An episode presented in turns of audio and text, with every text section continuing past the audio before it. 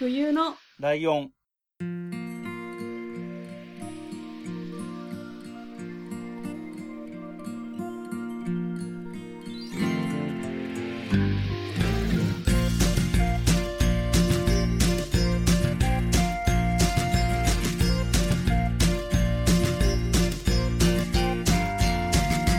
この番組は山梨県出身以外共通点のない2人がそれぞれ好きなことを話す番組です。冬のライオン第118回、椿雷道です。です。よろしくお願いします。えっ、と、これね、収録してから配信までが今だいたい1週間ぐらいずれるんですよ。はいはい1週間とか10日弱ぐらいかな。ずれるんで、この季節だと季節の話するとすげえ微妙だなって思ったんですよね、今ね。話し始めるときに、まあ無難に季節の話から入ろうかなと思ったけど、1週間とか違うとだいぶ違うじゃない、最近の気そうです。候とかが。もうだいぶ寒いかも。寒いかもしれないし、暑さ戻ってきてんじゃんってなってるかもしれないっていうのがあー9月ぐらいなので、まあ難しいなというところなんで、別に無理に季節の話してもしょうがないんですけれども。はい。えーと、今回は、えー、真冬さんのターンでいいんですよね。ほーい。なんか、多分先月、やっ、先月やってないのか。記憶がない。結構空いてる感じするよね、やっぱね。いや、ゲストの方が来てくださった時だから、私たちはやってないんですよね、8月は。8月はないんだよね。で、あれだけ、うんあの、ほら、キッチンカーの話があったから、それをしてる回があるって言えばそれがそうなんだけど、その前の月とかになるともうちょっと記憶にないからね。もう何も覚えてない。っていう真冬さんのターンなんですけれども、今回はどんなお話でしょはい。まあ、あのこの番組は好きなことううん。を話す番組っていううん。うんコンセプトじゃないですうんか。うんうん。ちょっとそれを今日は概念をぶち壊していこおうかなと思って。お、マジかよ。はい、どうぞ。えっ、と、あの、みんなに相談が、おお、面白い。はい。なんかこれはもう本当になんか適当な相談じゃなくて本気の腹割った話を今日はしようかなと思って。えー、すげえ。なんだろう、いいのかな大丈夫かな 怖いですよね。最近、まあ結構悩んでるこ、悩んでるっていうほど重い話じゃないんですけど、うん。ちょ、コミュ障を直したいああ、そういうこのが今日のテーマとなっていきますけれども、とはーい。はい。じゃあちょっと私の昔話に付き合っていただけると幸いはいなんですが、はいはい。私がコミュ障をピーク、人生でピークを迎えた時っていつだろうなと思った時に、うん。あ多分18歳なんですよ。高はい校卒業したての時があピーあ、クだって思ったんですね。で子供の頃からまあ中学生ぐらいまでは、うん。こうなんかこうガンガン喋るような子供っているじゃないですか。はいはいはい全然知らない人にも、それうん何何みたいな感うんじで。そういう子供ではまあ一切なかったものの、うん。うん。普通の人うん。みたいな ぐらいのレベルであったとは思うんですけど、うん。うん。高校生の時に、まあ前も話したと思うんですけど、うん。部活の顧問の先生がもうありえないぐらい怖かったんですよ。うん。もうなんか、こう、一種の洗脳みたいなことに多分なってたと思うんですよ、うん。部活全体が。で、なんか特に怒られたことが、返事をしないことと、うん。目を見て話を聞かないこと。ああ。これめっちゃキレられて何度も。うん。あの、静かな時間が悪いことみたいな感じだったんですよ。先生が何か言った時に相槌を打たないとか、はははは。こう全員でいる時もですよ。誰かが何か言わないとうんめっちゃ怒られるみたいな。うん。物とか投げられたり。ああ、はいはいはい。で、しかもこう部員の中もこうなんかそういう関係だから、ぶ殺伐としてたんですよ。うんうんうん。なんか、部員同士でも変なこと言ったらチクられるんじゃないかみたいな、その疑心暗鬼のはいはい感じが。結構あって、うん。なんかそ、卒業した後にちょっと反動でなんかもう、人の目を見て話すってことがマジでできなくなって、その時期。ああ、なるほど。そうか、はいはい。なんか、今はまあそこまでじゃないんですけど、うん。結構その時に人に言われたんですよ。なんか、初めましての人とかに、うん。なんか一回も目合わないんですねとか、なんでそんなこと人に言えるんだろうって私は思ったけど、まあ、そういうこと言われたことがあって、あ、そうなのかと思って。うん。で、なんか特にその、同世代の人がなんか無理になっちゃって、その時に。ああ、はいはいはい。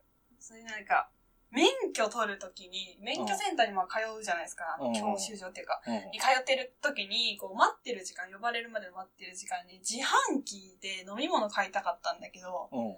それに行けなかったんですよ、私。なんかこう、まあそれは誰も見てないと思うけど、なんか変な失敗とかしちゃって注目されたらどうしようみたいな。うん。その時になんかちょっとやばいかもこれはと思っうんたことがあったんですね。うんで、、初めてバイトの面接に行ったことがあって、うん。その時小学校の友達と一緒に受けたんですよ。うん。なんか、二人同時に面接みたいな感じで。うん。で、なんか店長がその時25歳ぐらいで、うん。まあ近いっちゃ近いじゃないですか。ああ、そう18ね。歳の時にうんね。で自分的には何とも思わなかったんですけど。なんか終わった後に友達に大丈夫？って言われて、なんか、自覚なかったんですけど、マジでずっと下見てたよみたいな。その。店長が持ってる紙をずっと見てたみたいなこと言われて、うん。いやこの方もいやもう病んでたんだと思うんですけど、うん。まあこういうね、あの、若者時代を過ごしてきましたよ、とあいうことで、まずは私の苦手なことを発表します。あ。はい。好きなことを話すって言ってるのに苦手なことを言いますね。はい、はい。まずあの、まあ、ベタなとこから言うと、うん。あの、授業で二人組、好きな人と二人組になってくださいっていうのは無理で、はい。なんか、まあ、高校生とか中学生とかだったら、大体このペアだな、みたいな空気感あるじゃないですか。あるね。それは別に大丈夫だったんだけど、その大学の時に、うん。なんか、じゃあ好きな人とペアになってくださいって言われた時、無理すぎた私走って逃げたんですよ。家帰ってそのまま。これは無理だと思って。っていう感じで、二人組になれっていうのは無理ですね。うん で、あと、まあ、昔の話なんですけど、はい。合コンが無理で。結構、なんか誘われたりとかしたことはあったんですけど、うんなんだろうな、こう、もう分かってくれる方いるかもしれないですけど、全員知らない集まりだったらまだいいんですよ。あ、はいはいはいけど、女の子は友達。はい。うん。だけど、男の人は知らない人とかが、ああわかんないけどー、無理でわかる。わかるわ。言って、言いたい意味はわかるわ。うん。でも、婚活パーティーは行けたんですよ。ねえ、それは全員知らいないの？え、友達と一緒に行ったんですけど、けど平気なんだ。へえ。多分時間が決まってるんですよね。10あー分で次の席に移動しますみたいな。はいはいはい。だからもうなんか、なんか変なこと言っても、あ、どうせすぐ10分で。そうそうそう、さよならできるみたいな。合コンとかそういう飲み会とかって、一尺回変なが長いよねこと言ったらもう取り物じゃないっていうか、で意外と長いしね。2時間とか普通にあるもんね。好きな時帰れないし、うん。ああいう感じでうん。で、まあ、こっから派生してなんですけど、カラオケがマジで嫌いで、ああ。まあ一人で、昔はたまに行ったこともあるんですけど、それは別に平気で、まあ家族とか、うん超仲いい人とか、うん。うん。そったらいけるんですけど、うんなんか、あるじゃないですか。だからさっきみたいに合コンとかで、うん。じゃあ次カラオケ行こうみたいな。もう帰りてえ、もう絶対無理。なんか、カラオケをすることが、うんしかも知らない人と、うんマジ無駄だなって思う。なんか、相手の人生の時間を強制的に奪ってるわけじゃないですか、何分か。まあね。それを考えたらもう耐えられない。ええで、なんかこういう感じの人たちだから、この歌は知らないかなとあか考えるのもめんどくさい。はいはいはい。え、カラオケどうですか？行こうって言ったらすぐ行けます？僕は、その、なんで知らない人とっていうとどこまでっていうのが難しいけどあまあ、確かに。基本的には、例えば会社の同期で飲み会とか行って、二次会カラオケとかは、はい。むしろ積極的なぐらいですよ。ええー、で羨ましい。次二次会カラオケでいいよね、みたいなノリで、あの、俺から言ってるぐらいの。ええー、いや、そういう人間になりたかった。まあね、まあ今そういうこともあるだろうとは思うけど。だから苦手な人いっぱいいたしね、あの、その誘った時にもう来ないとか、カラオケだったら行かないって言われたこともあるし。そうなんですよ。それを言うのが嫌なんですよ、私は。ああ、なるほど。まあみんな嫌かもしれないけど、なんか。あーそれでじゃあ気使って、あ、じゃあこっちにしようとか言われるのも嫌な。あー、そうね。苦手っていう感じで。え、ちょっと待って、その苦手、はい今の苦手感で言うと、あの、合コンとかで最初の一杯って大体ビールって、今の子もそうかわかんないけど、ああ、はいはいはい。俺らの世代は少なくともそうでうん、よくある、その、それこそ合コン的なノリだとよくあるのが、ビールの人って先にか手挙げさせて、はいはいはいはいはい。でじゃあビールいくつね？例えば、なん10人でいたら、ビール7つね？後の人はって聞いてなんか言ってくみたいな流れだけど、うんそれが3人ぐらいいればいいじゃん。そのうん、ビールじゃない人が。うん。自分だけビールじゃないってなったら耐えられないよね、その感じだと耐えられないっす。あの、嫌でもビール。静かに手あげるから。なんか、なるほどそう、変わったことをしたいことって思われるのもう嫌なんですよ、なんか。ああ、はいはいはいはい。日本人めっちゃ。まあ、あとは、うんうん。すっごい昔に仲良かった人とか、うんうんうんうん。偶然出会った友達とほどではない人みたいのいるじゃないですか。いるよね。もう、山梨とかだと多分特にあるんですけど、うん。小中学校一緒で高校から別で、あ、そうそうそう。あの、小中学校の時も仲良かったわけではないみたいな人ね。そうなんですよ。いや、なんか仲良かった人も、うんまあ、疎遠になっちゃう人っているじゃああ、いるないですか。ね。うん、そそうういう時ね。に、向こうはすごいこう、なんだろうあーな、すっごく、ああ、久しぶりみたいな感じで言ってくれるんですけど、私はどういうテンションで10年前喋ってたか思い出せないから、ああ、はいはいはいはい。あーみたいな 感じになっちゃうんですよね。うん。で、なんか、その、すごい前の知り合いとか、まあ、知り合ったばっかりの人とか、うん。マジで何話していいかわかんないから、うんなんかとりあえずずっとヘラヘラしてるようにしてるんですよ。うん。そうすると、なんか、え、何が面白いのみたいなこと言われたりしたことがあって、うんうんうん。いや、うるせえと と思うんですけど、うん。まあまあ、そうなんですね。は、なんかこう、偶然、あ、あの人ちょっと知り合いかもって思った時に、話しかけれないんですよ。ああ、はいはい。あ例えば、あのーバイトしてる時にお客さんで、あ、この人絶対同級生だなって思っても話しかけれないんですよ。で、はい後から、あ、話しかければよかったっていう、あの、反省会が始まるっていう。あの、まあ話しかけたとしても話せないんですけどね、そっから。ちょっと全然関係ない話一個挟んでいいですか？ちょっと今今の話で思い出して面白かったんだけど、ことを思い出したんだけど、はい僕が住んでたエリアって割と大学時代って東京方面に通ってる人、通勤してる人が、あ、通勤じゃない、通学にしてる人が多くて、うんうん、はい。で、あの、たまに台風とかで電車止まったり遅れたりする時とかにさ、うん。高尾駅でたまたま止まったのね。高尾から山梨側に帰れなくいい状況になったわけよ。はいはいはいはい。で、学生だからみんな同じような時間に乗ってるから、もうな同窓会みたいになったわけ。その、いや、最悪だ。10人ぐらい。はいで、しかもそれで、しいてもしょうがないから、降りて、とりあえずマックかなんか行って、飯食おうってなって、はい。飯に行ったのね。はいはい。み10人ぐらいで。したら、そこのバイト、そこのバイトに、同級生の女の子が働いてて、ええめっちゃかわいそうと思って。確かに。10人ぐらいで絶対もうテンション高くなってんじゃん、その10人は。台風とかもあるし、うん。帰れないっていうちょっと不思議な感じもあるし。はい。で、そういう経験が浅いじゃん。大学1年生とかだと。確かに。だから変なテンションで、で、そこにバイトしてる同級生見つけたらもっとテンション上がるじゃん。すげえ迷惑だっただろうなと思って。かわいそう。いや、私店員だったら本当帰りたい。そう、だけどちょっとそんな感じを思って、今そのバイト先行ってから見たと、そういうこともあるよなと思って。ごめんなさい。全然関係ない話入れちゃった。いやいや。えー、なんか、これ、あの私、だから、今みたいにラジオや、ライドウさんとか、うん。友達とかは、こういう感じで結構もう、私が一番喋るぐらいの勢いの時が多くって、うん。だからそれに対しても、なんか、この自分の二面性にも絶望するっていうか、なんか言われたことあるんですよ、その人に。うん。なんか別人みたいだね、みたいな。ああ、でもそれは、ね。まあそんなほ深くは悩んでないけど、まあ、そうなんですよ。で、私こういうこと言うと何が起こるかっていう話なんですけど、うんあの、あ、この人話したくないんだっていう思われたくないんですよ。ああ、はい。皆さんに、今聞いてくださってる皆さんに、うん。あの、話したいんですよ。だからうんこれをもっと話せるようになるために、あの、教えてくださいっていう話を今してますからね。ああ、なるほどね。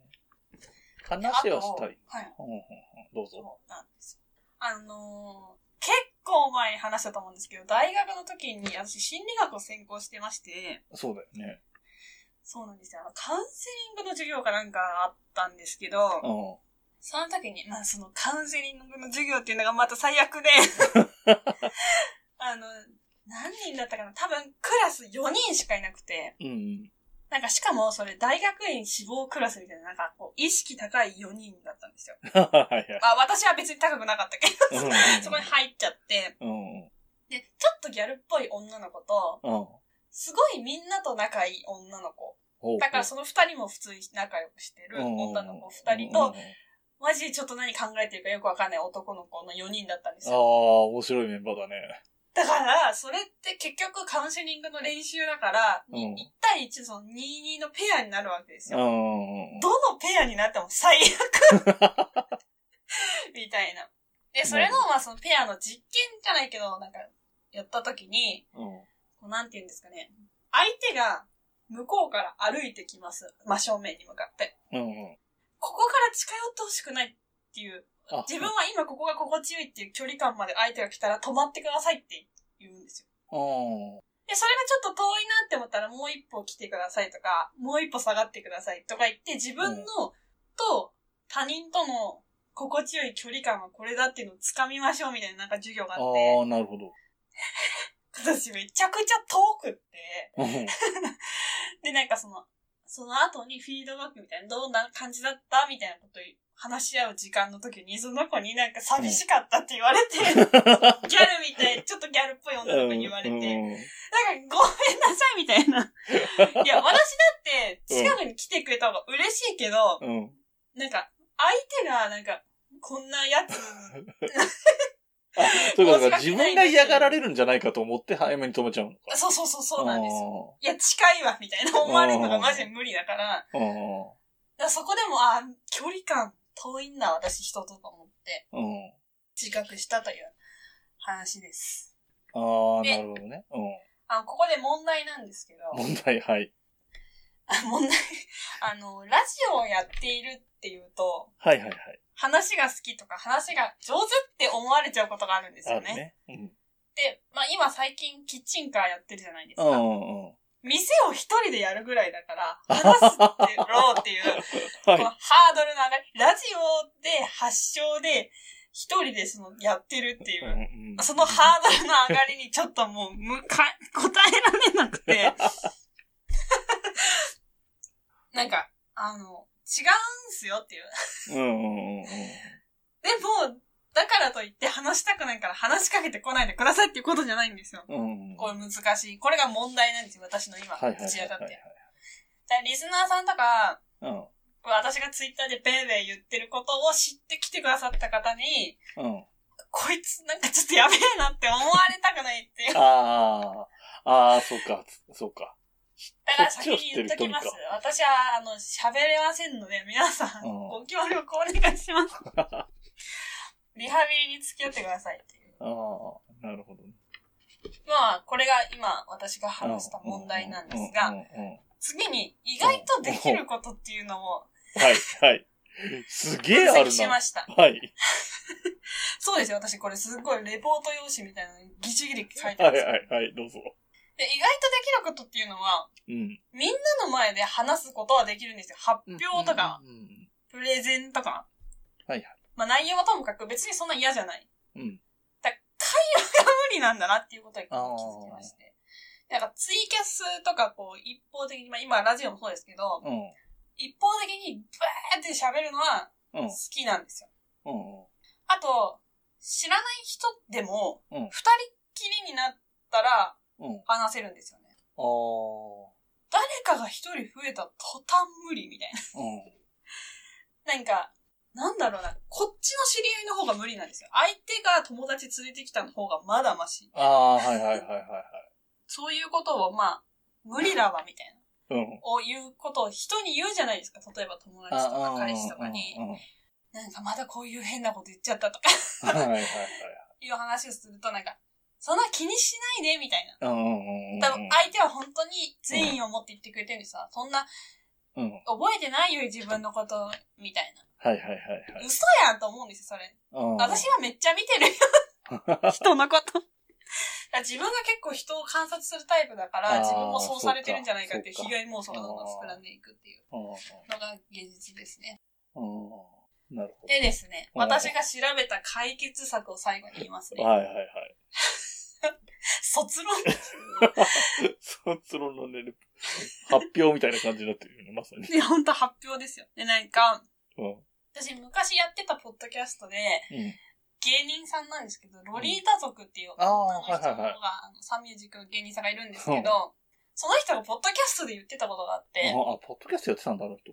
あ、そうです、そうです。はい。あの、人見知りしてるっていうのは、うん。その人のことを舐めてるからなんだって言ってたんですよ。へで、まあ、例えば、すごい大事な仕事の上司とかだったら、あ、話せないとか言ってらんないじゃないですか。ー。うん。必死になる、確かに。うん。ってそれは思って、うんうん。確かに合コンで来てた男とか舐めてたのかもしれないと思あって。あ。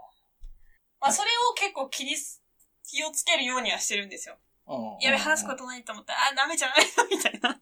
うんうん そう上司だと思って接しなきゃと思ってるんですけど、まあ、なかなかうまくいかないっていうのが。現実でございまして。うんネットでですね、うん。カウン、心理カウンセラーが、うん。えっ、と、言ってた6個のことっていうのがあるんですよ。人見知りはい。をなくすね。で、一つ目。緊張するのは当たり前だと思う。うん自分が緊張しても、相手を悲しませたり、怒らせたりするわけではないので、緊張して当たり前だ。私は間違ってないっていうふうに思えっていうのが一つ目で、うんそうか？うん。まあ、悲しませたりはしないけど、がっかりはされるかもしれないぞと思って。これも疑問に思っております。うん。で、二つ目がうん相手に興味を持つ。出身地はどこですかとか、何が好きなんですか？休みの日は何してるんですか？っていうふうにうん。質問していくっていうのなんですけど、うん。うん。え、嫌がられない？いや、そういうの聞いてほしくないんだよ、めんどくせえな、みたいな。思思われない 大丈夫？みたいな。なんかこう、あの、例えば、私の場合なんですけど、美容師さんとか、ああ、はいはいはい。休みに何してん喋りのプロねのって言われた時に、うん。何もしてねえよと思うし、うん。でも、なんかその、お笑い見に行ってますとか、うん。ポラジオ聞いてますとか言ったら、え、何の？って言われうん。て、なるね。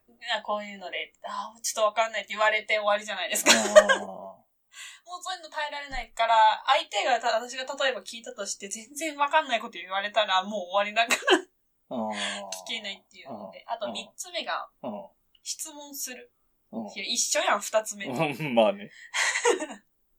四つ目が、えー沈黙も一つの会話だと思うこと。ああ、はいはいいや仲良かったらいいですよ、はい。そしたらう。んね。でも私が お店やっててお客さんで沈黙してたら、これ会話か？本当にっていうのが4つ目。うん5つ目は、過去の失敗を気にしないこと。だからそれは無理なんだって。っていう。で、なんかカウンセリングがおすすめですとかね書いてあって、うん。なんかまあ周りの人とかでもいいから、こういう感じでちょっとあ悩んでるっていうのを言えば、言うのがいいよみたいな。あ。うん。過去こういう失敗しちゃってって言いましょうって書いてある。今やってることなんですよ。ああ、そうね。そうね。うん。おーおー私これ今からやろうとしてることやんと思いました。うん。で、最後。うん相手の評価を気にしない。はい、無理なんですよ。はいはい。これが無理だから悩んでんの。っうん、そうだよね。ていう話です。私の発表以上。はい。あの、本当に発表でずーっと喋ってたので、僕、質問する隙間を与えられなかった感がすごいあるんだけど。あ、質疑応答を受けたまります。えっと、じゃあ最後の6個だけとりあえず話そうかな。あの、はい1個目が何でしたっけ ?6 つの解決策。目が、緊張することは当たり前だと思う。で、それができないっていう。あ、そうかって言ってたのか。そうなんですよ。相手は悲しんだり怒ったりしないからうん大丈夫だよっていう話なんですよね。あの、まあ、相手にもよるけど、緊張するって、例えば言うとするじゃん。相手っはい。て、割と、あの、なんていうの、まんざらでもないリアクションされることが多いです。まあ、お客さんの場合微妙だけど、例えば異性とかだったら、あの、あなんかドキドキするとか緊張するとか言われる方が、なんでもない感じよりかは、あの、好感持たれてるような錯覚に陥りやすいので、あの、思い切って緊張するとか言っちゃうのは手かもしれないとは思う。まあ、おお店の場合はちょっと微妙だけどね。いや、そう、あの、うん 私、その、なんだろう、彼氏が欲しいなとか思ってる時うんあるじゃないですか。そういう時に二人っきりになったら喋れるんですよね。なんで むしろ緊張してないんだ。そうなっちゃったそう、なんか、友達になりたたい人とか、なんか、うんうん。もうちょっと仲良くなりたい、普通に、普通の意味で。うんうんうんうん。っていう人が、なんか、途端になんかもう、いや、無理ってなっちゃうんですよね。これ何なの？うん、ちょっとそこの課題も含みつつで、二つ目が何でしたっけ？えっ、と、相手に興味を持つ。出でそれや何が好きか聞くそうでいろいろ質問するってことじゃない？でさすが2番と3番が一緒なんだけど、うんで、それがだから相手にとって不快じゃないかっていう話でしょ？だ自分が美容室とかでされたりすると不快だっていうのもあるからだろうけど、いや、別に、不快なんじゃないです。と自分が不快っていうよりかは、うん。なんか、相手が知らない、あ、やばい、変なこと聞いちゃったなって思わせることが、もう、ああ、そう気にしすぎは気にしすぎなんだよね、結局ね。そうなんですよね。うん。で、だから、その、なんつうのかな。だその辺もなんか、あの、さっきの例えで言うと、その芸人さんの名前とか出された時に、あ、知らないですみたいになるのっていうのは、美容師の場合はそっちが下手なんだよ。知らなくてもいいんだけど 知らなくてもいいんだけど、どんな芸風なんですかとか、どんなネタやるんですかとか聞けばいいだけなんで、知らないで終わりじゃなくていいはずで、例えばだから、真冬さんが誰かに質問したときに、なんか、例えば好きな映画聞いたら全然知らない映画だったらどんな映画なんですかって聞けばいいだけじゃん。まあまあ、確かに。うん。で、だから知らないから終わりってわけではないとは思うよね。そういう意味で言う。なるほど。あと基本的には興味があるからその人に質問してるので、あの、相手の人も興味持たれたくないとは思わないと思うんだよね、そこの状況で。だから、例えば、その、何？キッチンカーでも、おじ、俺の、みたいなおじさんがやってて、若い女の子にどこ、この辺に住んでるんですかって聞いたら気持ち悪いけど、ちょっと怖いですね。でも、真冬さんが聞く分には、その、なんつうの？また来てくれるかもしれないお客さんっていう意味合いが含まれてくるじゃん。そこには近くに住んでるんだったら、またまた来てくださいねってなるし、うん。また山梨で、遠くに住んでる人だったら、また山梨に来た時はぜひ寄ってくださいねっていう言い方でもいいわけじゃん。うん。で、そこまで返せれば、多分、その最初の質問に違和感を持った人でも、そんなに、ああ、そういう意味で聞いたのかって思うし、うんあと逆に言うと、住所聞いてるみたいなニュアンスにならないようにした方がいい。山梨だと難しいんだけど、東京とかで聞くときに、あの、普通にそれこそ友達みたいな関係とか、あの、よく行ってるカフェの新しい店員さんとかにも、どの辺住んでるのってのは普通に聞くんだけど、うんあの、一回マジでフルで住所言いそうになった女の子とか言って、いやいや、それは、そこは聞いてないからってなったことあるし、で、その、何駅名とかを言ってくれると、その、何住環境とかのイメージが湧いたりとか、通勤にどのぐらいかかるとかが分かったりするから、話がそこで一ネタ膨らむんだよね。うん。ただまあ、駅名言うのも怖いっていうのも分かるんだけど、その駅で待ち伏せされたら嫌だなとかもあるから微妙なんだけど。怖い怖い。だから駅名言いづらいっていうのは分かるけど、だなんとか千円線なんですよね、とか。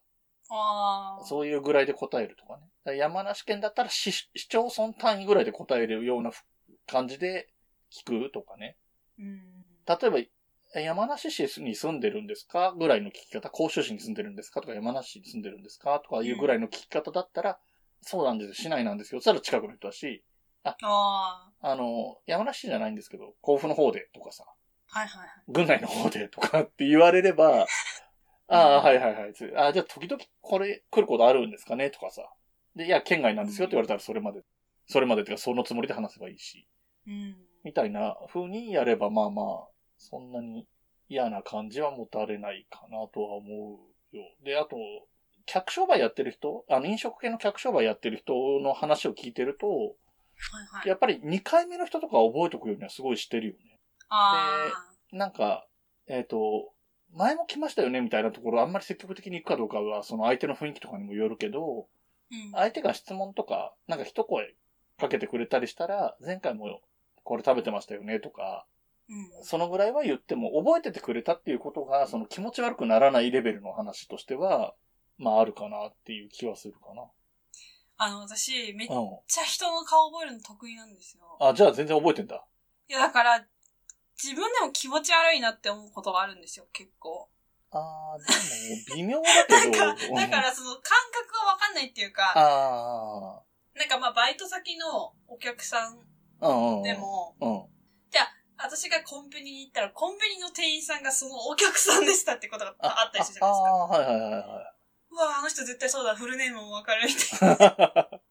なんなら住所もわかるみたいな、うんそんぐらいになっちゃうから、なんか、でもこれで達が話しかけたら、え、わかんないって何だろうなって思いながら、いつも私は誰にも話しかけないで帰ってくるんです。なんか、プライベートの時はまた違う話になっちゃうけど、んまあその、接客中に関してはそこもプロ意識、頑張って覚えたんですっていう感じになれば、あー、なるそんなに変じゃないとは思うけど。でも喜ぶと思うよ、基本的に。あれ、は、2回目なのに覚えててくれたんですか？とかそういう感じになると思うけどね、普通は。特にその、さっきも言ったけど、おじさんとかじゃなくて若い女の子なので、嫌な印象を受ける人はそんなに いないと思うよ。なるほど。なんかだからメンタルがその、うんおじさん？自分のことをそういう、なんかキモいやつだと思ってるから、あーできないのかもしれないですね。うん。ね、逆にね、こっちのメンタルの強いおじさんが、キモい行動したりするとやばいからね。そうそうそうそう。だまあ基本的にはその何、あのみんな、その彼氏とかも言ってくれてる、そんなに気にしてないよっていうのが多分正解なんだけど、そうそう。言ってくださることはわかるんですよね、うんみんながそういうふうに。でもそれってなんか、やっぱり人に言われてもわかんなくって、なんか、僕自身も、まあ、小学校高学年とか中学生ぐらいかな。結構自意識過剰だったなって今は思ってて。うんで、なんかの時に、あの、よく聞く言葉だけどっていうのは分かりつつも、その、なんつうの。自分が気にしてるほど相手のこと、相手は自分のことを気にしてないよって言われ、いう言葉があるよなって思った時に、うん。なんか自分がどのぐらい他の人のことを気にしてるかってなった時に、確かになって俺は思えたのね。まあ、ふみさんはそこ、すごい覚えてるぞって言うから、そこがしっくり来ないんだろうけど、そうなんですよね。俺はそこが、あそれ確かに、例えばあと何？悪く取ってるかどうかっていうのもあるのよ。相手が、自分が失敗したことを、じみんなは、あの、何嘲笑うかのように記憶してるだろうっていう感じになっちゃうんだけど、自分のことに関しては。うん失敗した場合に。でも、はい友達とか、そのクラスの同級生とかの失敗って、笑うとしても微笑ましいようなレベルでしか思わないじゃん、そのちょっとした失敗とかだったら。っうん。ていうぐらいにしかみんなも思ってないんだろうなって思うと、あじゃあまあまあ、それ忘れてはないかもしれないけど、そんなに気にもさ、ね忘れてないっていうのと気にしてるっていうのはちょっと違うじゃん、ニュアンスが。ああ、そうですね。うん。で、そういう意味で忘れてはないかもしれないけど、そこまで気にはしてないのかなって思えるようになってからは、割と、なんつうの、厚かましく生きていけるようになったので、わかるでしょ？この、このおじさんの厚かましさは大体わかってると思うんだけいや、だから、そ、それも言われるんですよ。なんかその、おばさんになったらもう何も気になど。らないみたうん、いな。まあまあ、そう、確かにそう。でも、それはうん、俺は確かに今もうおじさんになったからなおさらそうだけど、でもそのメンタルの切り替えがなぜか自分なりに納得できてできた時があったから、うん。それは大きかったかな。だから割と、極端なこと言うと嫌われてもいいやと思ってたところもあるし、うん。うん。ある意味得なんだよね、嫌われるのって。なんか、普通の人って、嫌いな人に対してもそこまで本当に嫌いじゃな、すごい嫌いじゃなければ、迷惑な人ぐらいだったら、いい顔して生きていくのよ。社会生活を乱さないために。もう、そうですね。うん。で、いい顔されてる方があんまり気にしてないと、すごい居心地いいんだよね。自分はやりたいことやって、相手もそれに対して咎めてこないから。うん。ね、最終的にはツケが回るってこともあると思うけど、はうん、でもそのぐらい厚かましくてもいいんじゃないっていう感じはするよね、今の話聞いてる。そうですよね。うん、でもね、やっぱりそこはさっきも言ったけど、自分でしっくりこないと、人にいくら言われてもっていうのは絶対あるんだよね。いやだから私は、こう、今、ライドさんもちろんそうですけど、うん。他の人聞いてくださってる人の中にも、こういうことで考え方変わったよとか、うん、ああ、そうあねれ。ばああ、そうね。教えてほしいよね。おアドバイスを欲しい。うん。だからいっぱいいると思うんだよな。なんか、例えばなんだけどさ、ラジオ好きってそれ時点、ラジオとかポッドキャスト？好きな人って、そのこと、その趣味自体がちょっと変わり者って思われるかもって思ってる人いっぱいいると思うんだよね。だから、それだ、その趣味をカミングアウトってほど大げさじゃないけど、人に言うか言わないかの線引きとかもいろいろそうですよね。ね、考えながらやってると思うし、で、そういうのも一つの参考にはなるかなって気がするしね。すごいこと思い出した。ちょっと愚痴言っていいですか？いいよあの、大学の時に、なんかすっごい変な心理学の先生がいて、うん。うん。その人に、あの、休みの日何してるのってみんなの前で聞かれたんですよ。うん。で、本当に正直に、あの、お笑いライブとか行ったりとか、みたいな話をしてて、誰が好きなのって、まあ、その時言って、三拍子が好きっていう話をして、うん。なんか、ふーんみたいになって、うん。なんだよ、この空気と思いつつ。うん。したらなんか急に、うん。え、みんないるんですよ。ななんか知らないけど、私が一番前に座ってたからって、なんか、いや、それってさ、みたいな。笑いが、お笑いっていう、あんまりみんなが、その、好きじゃないようなうん。ところに通ってる自分が好きなんでしょって言われて。あえ？ー。うん。まあマジびっくりしてあ、、浅はかにも程があるとは思うけどね。なんか、その時思ったのは、別に自分が好きだったとしても、だからなんだよって話じゃないですか。うん。そういう考え方の人っているんだと思って、ああ、まあまあ、いるよね。今それ思い出しました、そう言われて。うん。で、なんか、おそらくそれは今思い出したぐらいで、普段気にしてるわけじゃないんだろうけど、でもそういうことの積み重ねが、そのコミュニケーションに、なんつうの、邪魔してると思うんだよね。その人見知りとかの要因の一つにはなってると思うんだけど、まあ、そういうのはね、それこそ過去の失敗を気にしないじゃないけど、なんか5番目か6番目にやったやつじゃないけど、はいはいはい。あの、それは本当に相手が悪いだけだし、うんで、相いや、その手が悪い。人クビになったんですよ、その日。そのあ年。そうもう案の定ってクソ話だよざまあと思いました。だからはい、それはだからそういう意味で言えば、真冬さんの考え方とか、何、見識はおかしくないってことじゃん。その人変な人って思ったらその人クビになるんだから、真冬さんの考え方とか価値観は正しいので、そのクビになった方がやっぱりどうかしてたわけだから結局は。だから、そこはそんなに本当に気にしないでいいと思うし、それこそ交通事故みたいなもんで、たまたま当たる先生なんて予想もできないことだから、ですね本当にそういうのは気にです。あの、この人に、たまたま会ったこの人にこういうこと言われたとかは全然気にしなくていいんだろうなとは思うけどね。うんうんなんかこれ、あまあね今の、配信して大丈夫ですか？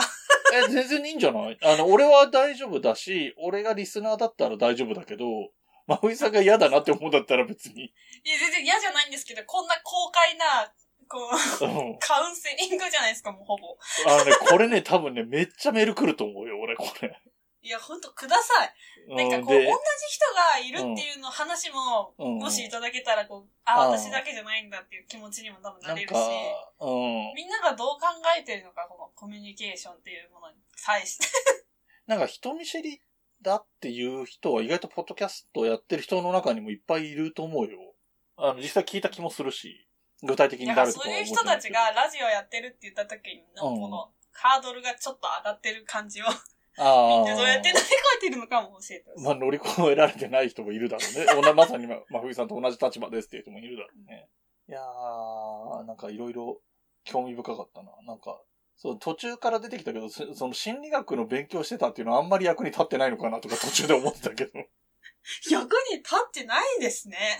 だからまあ、カウンセリングの授業っていうかまあ、うんうん。専門だったんで、うんうん。基本聞くは体制の訓練ばっかりっていうか、ああ、はいはいはい。あ、それも途中で思ったんだけどさ、その言う、はいこんなこと言う機会ないのかもしれないけど、その、例えばさ、話の流れの中で、そのお店に来てる、ポッドキャスト聞いてない人だけど、まあ何回か来てて、その、冬来っていうのがネットのラジオなんだなぐらい知ってるような人が、はいはい。まふいさんが喋りが達者なんだろうって思ったとしたら、そこは嘘でも、あの、うん聞く役なんですよっていう言い方をしちゃうのも一つの手かなとは思った。確かに。相手がメインで。そうそうそうそう。この、この絵に描いてあるこのヒゲのおじさんがいっぱい喋るんで、それを聞いてるんですって言っちゃう手もあるかなとは 確かにそうですね。思う。うん。で、なんか、聞くのは上手だと思うし。いやー、そんなことないですよ。なんで？何それ照れてんの？なんなの いや、照れもありますし、自分、まあまあ自分のやつはあんま聞いてないけど、ああ、あのそうか。録音終わった後になんか、大丈夫かこれ今みたいなことも結構あるから。ああ。あとだから、その全部、そうなんですけどね、そのこと言ったら。人見知りの話で言うと、で、特に同性の方が苦手みたいな話もしてて、その中で、あの、冬のライオンの中ではね、あの、ゲストではい、いろんな人に来てもらう。まず、前半、去年の前半とかは男性が多かったけど、途中から女性の方にも来てもらったりして、でなんか、まあ、ゲストの方がね、ポッドキャストやってたりする人が多かったから、喋り達者な人が多かったっていうのもあるけど、でもなんか、全然なんか俺いなくて二人でやったりした方が面白くなったんじゃないとか思うこと多かったけどね。で、なんか、あのさ、変な話さ、俺って他にも番組やってたりするし、自分から発信することも多いから、あの、で、僕の知り合いだったりする人が出てくれることも多いから、はい。あの、僕に価値を持ってないのね。来てくれるゲストのこと。この人とはいつでも喋るからいいやっていう話だね。ああ、まあ確かに。はい。だから、みんな割と真冬さんと話したいのなのよ。真冬さんの意見を聞きたいとか、真冬さんにこれを見てほしいとか聞いてほしいとかいう感じがするから、そうそうそう。で、それに対していい反応をしてる気がするんだけどね。いや、ベタ褒めじゃないですか。うん。で、なんか時々あれじゃん。あの、一発持ってくるじゃん。その、関連するエピソード自分の持ちネタ一個ぐらいは入れてくるじゃん。あれが一個ぐらいってところがいいんだよね。あの、いっぱい言うとうるせえなってなっちゃうけど、人の番だろってなるけど、一個ぐらい入れる感じがいいんだよね。だ思ったのは、その二人きりされると喋るれるとあかあ、、そうかそうか。放送に乗ってから喋れるっていう、そう追い込まれたらできるのかもしれない。でもね、わかっちょっとあるのは、三人だと喋らないはあるよね。ゲスト来てると、まあ俺が喋りすぎっていうのもあるけど、いやいや。結構ね、引くか、引く感じの時あるよね。何これ公開反省会。聞いてますかみんなこれ。ね 大丈夫？いやいやい心や。配ですけど。ねはい。そんな感じでございました。はい。えーということで、僕は僕なりの意見っていうのを一応ね、あの、相談乗るのも割と好きだったりするので、ついつい答えも出していったりして、まあ僕なりのですけどね、答えも出していったりしたんだけれども、もちろん皆さんからの意見とかね、あの、共感メールみたいなのがあれば、え、ライドウさんなんかお悩み相談コーナーみたいなのやった方がいいと思いますよ、私。急にどうした？やっぱ答えの出ない問題ってあるじゃないですか。うんあるね。そういうのをなんか話しやすい。話したいだけの人からしたら。ああ、なるほど。えっと、それはどうなんだ？ろうお便りでもらえばいいの？お便りでもいいと思いますし、なんかはい。その、なんていうの、ゲストの方でもいいですよ。なんかもう相談あるんで出たいですっていうメールとか。ああ、そう、そういうのでもいいよね。あの、喋らないとちょっとうまく伝えられないんでっていう人は喋りたいですっていう形でもいいよね。うん。はいはいはい。じゃあお、すすめです、皆さん。えっと、今日お便り会じゃないけど、お便りのテーマみたいなのが2つできまして、真冬さんの相談に答えるっていうのと、えっと、主に、まあまあ、実際には真冬さんも答えてくれると思うけど、ライドに、えー相談したいことがある人っていうのはお便りを。まあ、相談、悩み相談に乗るっていうのはあんまりどうかなって思ってたけど、まあまあ、それが、あの、そこまで言ってもらえるなら、それも募集しますね。いいと思う。はい。じゃあ、そんなお便りを送っていただきたいということで、宛先の方に行きたいと思いますけれども、はい。えー Gmail のアドレスが、huyunolion.gmail.com ですね。えー冬のライオン .gmail.com の一番最初が H で始まるというところ。で、えーあとはそのお便りに関しては、えっ、と、ホームページからもお便りフォームで送れますと。冬のライオンで、えっ、と、ひらがなでね、漢字でだ探すと、あの、前に話した映画が出てきちゃったりするんで、はい。かひらがなの冬のカタカナライオンでホームページを探してもらうと、お便りフォームに飛ぶリンクがあるので、そこを押してくださいっていう話で、えー、ツイッターの方はアカウントが、えー、アットマーク、fuyunolion アンダーバー、えーこちらは F からスタートということですね。はい。で、えっ、と、ハッシュタグは全部ひらがなで冬来です。はい。えー、あとツイッターもやってますし、えー、グッズも売ってますし、あとなんかありましたっけ？なんやら、YouTube やら、なんやら。そうそうそう。あとお店もやってますし。はい。あ、お店って何かグッズは多少置いてんの？あの、冬来グッズ的なもの置いてません。は。あ置いてません。じゃあグッズは？まあ、でも、リスナーですって言った、言ってくださる方もしいれば、あの、シールをお渡ししてますんで、冬来カフェの。ああ、そうなんですね。あ、そういうのでもあの、私は忘れてるかもしれないんで、あの、シールくださいって言ってくれればすぐ、あ、すいませんって言ってい。そんなこともあるそうです。はいはい。えーこの番組の楽曲提供はカメレオンスタジオ。エンディング曲はハルさんでハッピーターン。それではまた次回ごきげんよう。バイバーイ。部屋に人と猫絡まり合って生きてしいものはたくさん